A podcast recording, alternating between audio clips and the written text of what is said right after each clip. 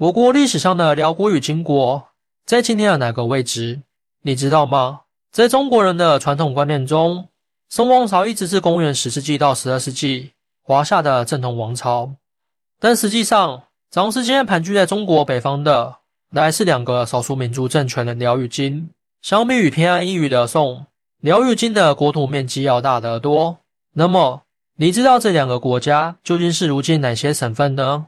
相国二百八十九年的大唐王朝灭亡的那一年，在今天内蒙古赤峰市巴林左旗的这片土地上，一个由游牧民族契丹建立的政权勃然兴起。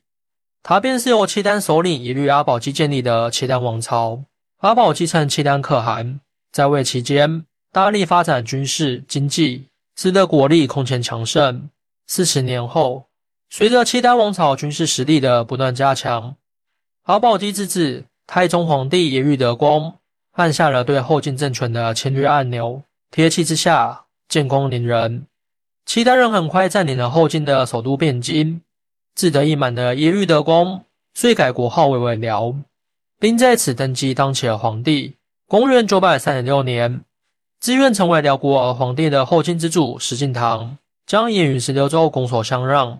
自此，北京、天津北部海河以北，以及河北北部、山西北部地区，统统纳入到辽朝国土之内。辽阔的相遇，让耶律德光春风满面，志得意满。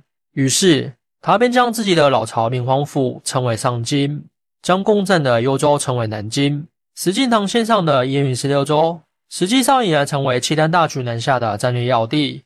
在此，耶律德光采取了因所而治的管理模式。通过南北面关的制度，客观上缓解了汉人与契丹人的民族矛盾。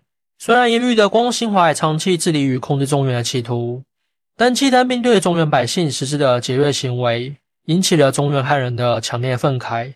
后汉建立后，刘知远称帝，他率领中原百姓以及一批后金来国旧臣，合力发起对契丹的反抗，最终迫使耶律德光不得不引军北还，并崩逝于反斗途中。时间很快来到了公元九百八十二年，辽圣宗耶律隆绪统治时期。此时，辽朝也出现了一位像武则天一样的女强人，那就是耶律隆绪的母亲萧太后。萧太后名绰，乃是辽朝外戚萧思文之女。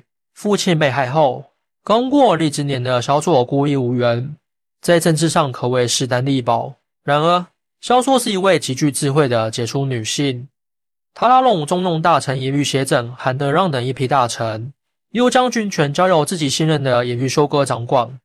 通过一场场宫廷政变，他兵不血刃的便实现了旧瓶装新酒，解除与限制了一般王公大臣的权利，让自己与儿子对政权的把控牢不可破。萧太后把持朝政长达二十七年，在他主政期间，农商兴旺，水利发达，轻徭薄赋，吏治清廉，军事强盛。可谓进入一个繁盛时期。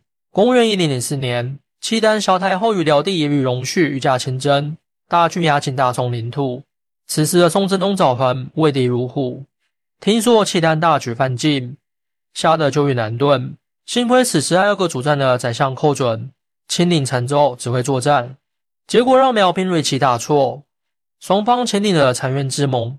从此，宋每年赠辽税币银十万两，绢二十万匹。友好相处一个多世纪，这个时候的辽国疆域包括今天的北京、河北省北部、东三省、内蒙古、外蒙古，以及现在的俄罗斯贝加尔湖、外兴安岭以南、库页岛等地区。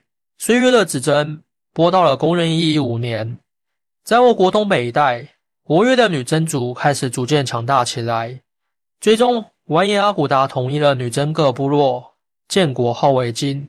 而此时的辽朝。却在走下坡路。田卓帝一律沿袭更是骄奢淫逸，强逼女真进贡一品珍宝。这种不耻行为引起了女真人的强烈不满。一四年九月，完颜阿骨打开启了长达十年之久的伐辽之战。辽天卓帝听闻金国兴师南下，马上整兵备战。但此时辽朝军事实力已是强弩之末，远远比不过兵强马壮、士气高昂的金国军队。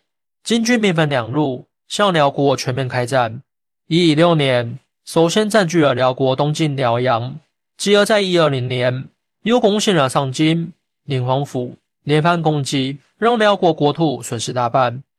而此时，北宋朝廷审时度势，决意与金朝联手，共同攻打辽朝。那个在《水浒传》里出现过的童贯，也试图带兵收复燕云十六州，但均被辽军击溃，未能遂愿。最终，金兵以凌厉之势，将辽朝最后一个都城南京攻破。上国一百来年的辽朝，最终灭于北宋之前。而北宋企图与金国通过协商，要回燕云十六州的一些失地，到最后到手的也只是一些残垣断壁的做作空城。金灭辽后，并未停止南侵的脚步，继而打起了北宋的主意。一二六年，金国以宋背弃契约为由，开始率大军攻破了开封城，并掳走回清河中，给北宋抹上了永世不灭的耻辱，史称靖康之变。康王赵过南顿，在杭州简渡。命名临安，而金国则将北宋拥有的河南、安徽等大部分中原地区占为己有，疆域得到了空前的扩张。金国最强盛时期的疆域包含了今天的北京、天津、山东、河北、河南中北部、陕西省中部、江苏省北部、安徽省北部、东三省大部、内蒙古东部、朝鲜北部、俄罗斯远东滨海地区，总面积约有三百万平方公里。是当时东亚地区最强大的政权。公元十三世纪，草原上的雄鹰铁木真逐步统一了蒙古各部落，军事实力变得空前强大。在铁木真的领导下，蒙古兵守灭在我国西北一带的西夏政权。即由于公元一千二百一十一年，立军长驱直入，攻破了金朝腹地，野狐岭一战，让金兵元气大伤，从此走向不可逆转的衰亡末路。一二三四年，上奏攻破，意味着相国百年之久的金朝彻底结束。西夏与金相继灭亡后，元兵一路挥师南下，向最后一个统一全国的目标——南宋政权发起攻击。腐朽的南宋朝廷简直不堪一击。公元一千二百五十九年，元兵攻破两江要塞后，国却投安的南宋政权终于走向了覆亡的命运。从此。伟大的成吉思汗及其后世子孙通过南征北伐，让元朝疆域横跨欧亚，成为东亚最为强盛的帝国。历史反反复复，周而复始，像一个预设的圈套，将一些人、一切事带入轮回的命运。一场场激烈厮杀，一幕幕权力争夺，书写了斑斓绚丽的中国历史。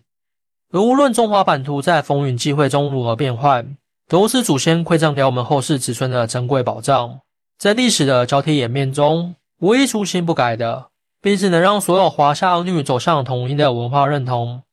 这种文化认同来自少数民族统治者对华夏文明的推崇与学习，来自各民族大融合后时代友好的交往与传承，来自中华文明自身强大的感召力、向心力，使之成为各民族文化心理的内在核心，指引着各族人民共同奔赴美好的未来。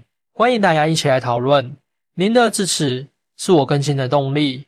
更多精彩内容，请关注伴你听书。